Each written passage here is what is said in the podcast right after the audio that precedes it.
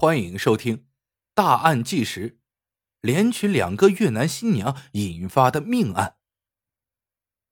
上世纪九十年代左右，越南由于经历长期战争，国内经济情况差，男女比例失调严重。在这样的背景下，越南新娘应运而生。刚开始时，越南新娘主要嫁往日本、韩国、新加坡等地。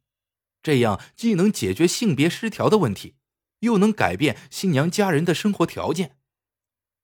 随着时间的推移，中国男性逐渐成为越南新娘的最大买方市场。一般而言，男方由于条件差，无法娶到国内女人，才退而求其次，走上娶越南新娘这条路。很多越南女孩抱着享福的心态，远嫁到中国。本来男方信誓旦旦说有房有车，嫁过来时却发现只是瓦房和农用车。如此一来，越南新娘自认为被骗了，非但无法享福，甚至还要陪着男人吃苦受累。两人本来就没有感情基础，巨大的落差很容易催生跑路。男方即使知道新娘家的具体地址，也不容易把人找回来。到最后落得个人财两空。由于双方无法知根知底，仓促之间走到一起，这样的婚姻隐患颇多，甚至引发悲剧。辽宁就曾有一名男子，连娶两个劣质越南新娘，一个身患性病，一个是无法生育的假女人，最终导致了悲剧。张鹏是辽宁锦州人，十七岁时。骑摩托车发生了车祸，尽管幸运的保住了性命，但右腿脚踝以下被截肢，自此成了残疾人。经过一段时间的治疗，张鹏安装了假肢。由于行动不便，张鹏没有像其他年轻人一样外出闯荡，而是在自家的修车店帮忙。身体的不便让张鹏有更多的时间来钻研修车技术。几年的时间，张鹏就成了修车好手。凡是有故障的车，张鹏只听马达声就能知道哪里有问题。修车技术高，加之价格公道，修车店的生意逐渐红火。虽然不愁挣钱了，张鹏的婚姻问题却迟迟没有解决。条件好的女孩一听说张鹏少了一只脚，根本不考虑和其交往。而张鹏又不甘心娶一个残疾姑娘为妻，就这样，直到三十岁了还迟迟未婚。二零零九年，张鹏的一个远房亲戚杨峰陪同朋友黄文辉来沈阳办事，路过锦州时，顺便到张鹏家拜访一下。当听说张鹏三十岁还未婚，父母为之发愁时，杨峰说道：“你呀。”干脆娶个越南老婆得了。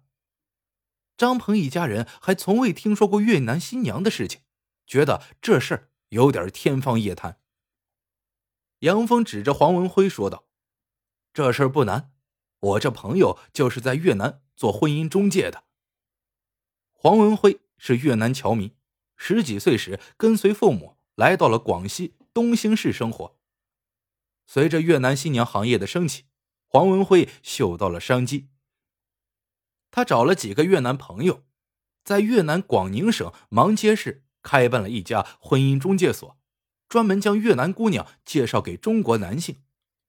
黄文辉眼见有生意可做，立马说道：“越南姑娘非常不错，年轻漂亮不提，还能吃苦耐劳，不懒不馋。如果你想娶一个，我保证啊，让你花最少的钱。”娶到满意的女人。黄文辉的一番话彻底打动了张鹏，何况他还是亲戚杨峰的朋友，应该值得信赖。二零零九年十二月底，黄文辉给张鹏打电话，让他带着八万块钱来中国边境城市东兴市会合，准备去越南相亲。二零一零年一月，张鹏在黄文辉的陪同下。来到了越南芒街市某婚介所，没过一会儿，黄文辉就领来了一个越南姑娘。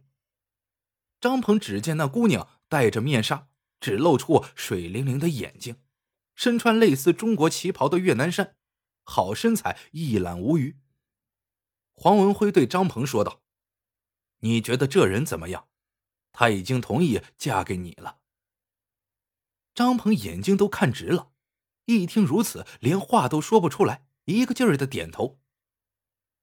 黄文辉说道：“既然你也同意了，那就去女方家里看一下，没有问题的话，就把婚礼办了。”那位越南姑娘名叫黎珠，二十三岁。父母听说女儿被一个家庭条件不错的中国小伙子相中了，自然非常高兴，热情招待了张鹏。此后一段时间，张鹏在越南忙着一系列相亲流程，他给黎珠买了三金，并给其父母一万七千元的彩礼。